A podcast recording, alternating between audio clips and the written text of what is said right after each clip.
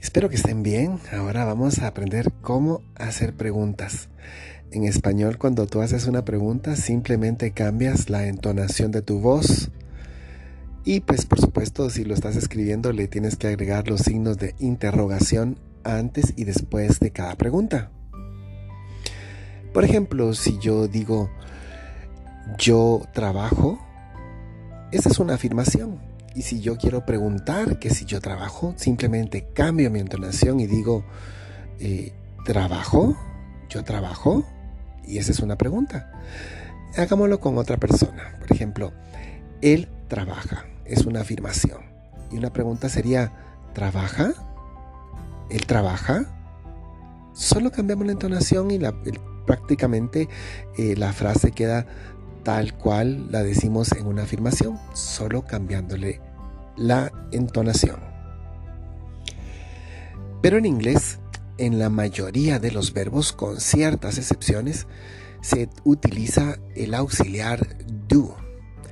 Este auxiliar do es muy especial.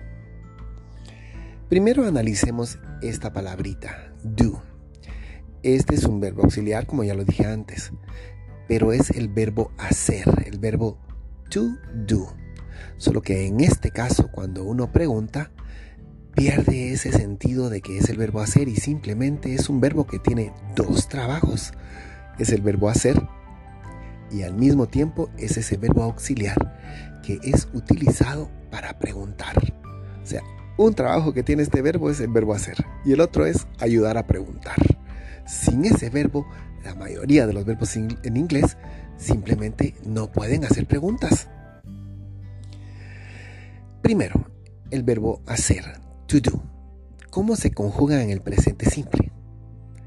Para eh, los, los pronombres, por ejemplo, I, you, we, they, se utiliza simplemente así. Por ejemplo, yo digo yo hago, I do. Tú haces, You do. Ellos hacen. They do. Nosotros hacemos. We do.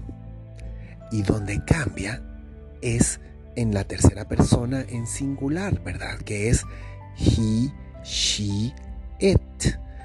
Para eso está he does, el verbo cambia de do a does. Se escribe does pero se pronuncia dos como que si estuvieras diciendo el número dos.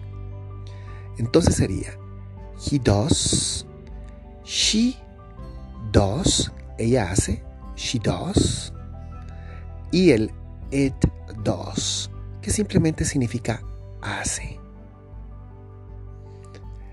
Podemos notar entonces que el verbo to do cambia de do a does y ese dos es para he, she, it.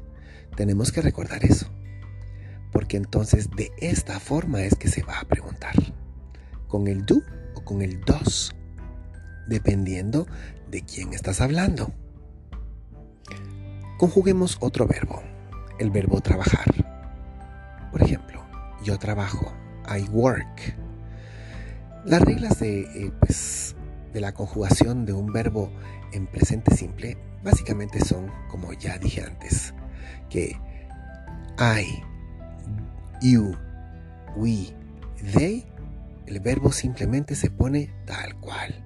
Así como sería yo trabajo, I work, tú trabajas, you work, ellos trabajan, they work, y nosotros trabajamos, we work.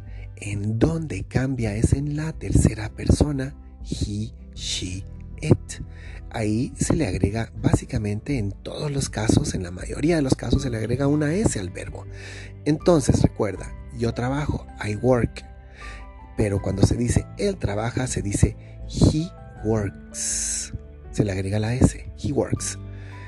She works y el it works. Solo para esas tres personas se le agrega la S. Hay ocasiones en que se le agrega ES, pero depende de cómo termina el sonido del verbo del cual estás, estamos utilizando, ¿no? Tomando en cuenta esto, entonces, cuando uno dice yo trabajo, I work, tú trabajas. You work. Tú trabajas. You work. Entonces, ¿cómo se hace una pregunta si yo te quiero preguntar a ti? ¿Trabajas? Si te lo digo en afirmación, simplemente digo, you work. Pero si te quiero hacer una pregunta, a esa misma frase yo simplemente le agrego el auxiliar do adelante. Entonces sería, do you work. Quedó igual la frase, solo que con el do adelante. Sería entonces, do you work. Esa ya es una pregunta. Cuando uno habla, pues solo dice, do you work. Pero si uno lo va a escribir, tiene que necesariamente escribir el signo de interrogación al final de la oración. Y así sería entonces para yo trabajo, I work. La pregunta sería, si yo trabajo, do I work? Para ellos, do they work? Para nosotros, do we work? Y entonces donde cambia es en la tercera persona. He, she, it. Entonces sería, utilizamos ya no el do, sino utilizamos el dos. Es como que si dijeras el número dos en español. Pero es does, recuerda. Entonces para preguntar en la tercera persona dirías, afirmativamente se dice, he works. Se le agrega la S, recuerda. Pero cuando es pregunta, entonces comienza con dos. Entonces sería, Does he work? Ahí lo que cambia es que como utilizas el dos al final de work en la tercera persona, no le agregas la S. Eso es lo único que tienes que tener cuidado. Que para he, she, agregas dos para hacer pregunta, pero el verbo regresa a su estado normal. Entonces sería, does he work? Para ella, does she work? Y para it sería, Does it work? Y así es como se hace la pregunta. Así de sencillo. Solo tienes que tener cuidado de utilizar el do o el dos respectivamente a quien le corresponde. Y cuando utilizas el dos, el verbo regresa a su estado normal sin que le agregas, eh, sin que le agregues la S a la tercera persona. O sea, does he work? Does she work? Does it work? Probemos con otro verbo, por ejemplo, el verbo, em, por ejemplo, comer, ¿verdad? Do you eat? Do we eat? Do they eat? Eh, para la tercera persona entonces sería Does he eat? Does she eat? Y por último sería Does it eats? Si en este caso el verbo es muy parecido al sonido del it y el it, pero la diferencia realmente de entre el, entre el it y el it es que el it de esa forma de eso no es una i tan aguda, sino que es it, it. En cambio, el verbo comer, to eat, es una i un poco más aguda. Escuchen la diferencia. Eso, ¿verdad? Que realmente la palabra it no significa eso, pero llamémosla así. It y comer se dice eat. It, eat. It, eat. Probemos con otro verbo, el verbo dormir. To sleep. Entonces, conjuguémoslo. I sleep. Yo duermo. Tú duermes. You sleep. Nosotros dormimos. We sleep. Ellos duermen. They sleep. Ahora pasemos a he, she, it. ¿Verdad?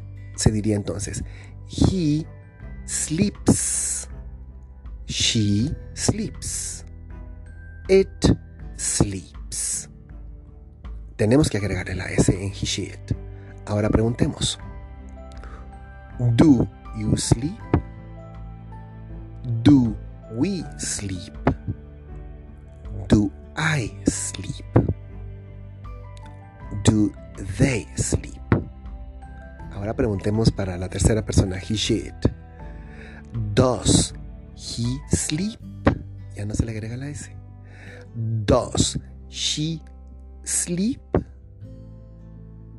Does it sleep?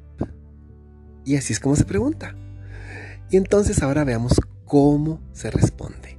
Siempre que te preguntan con do, tienes que responder de la misma forma. Si te preguntan, ¿do you sleep? La respuesta sería, yes, I do. En positivo. Y en negativo sería, no, I do not. Y entonces ese do not se contrae y se convierte en don't. Entonces puedes responder negativamente, puedes decir no, I do not. O puedes responder no, I don't. Cualquiera de las dos formas es correcta. Entonces ahora preguntemos, ahora hagamos una pregunta. Does he sleep? Si él duerme. Y la respuesta entonces sería Yes, he does. Solo así. Yes, he does. Para decir que sí. Y para decir que no, no, he doesn't. Sería no, he doesn't. O no, he does not. Cualquiera de las dos respuestas está correcta. No, he doesn't, que es lo mismo de no, he does not. Y así es para la tercera persona. Entonces, espero que haya quedado claro cómo es que se pregunta en inglés y cómo es que se responde en inglés utilizando el auxiliar do. Hay otros verbos en los cuales no se utiliza el do, pero en la mayoría sí se utiliza.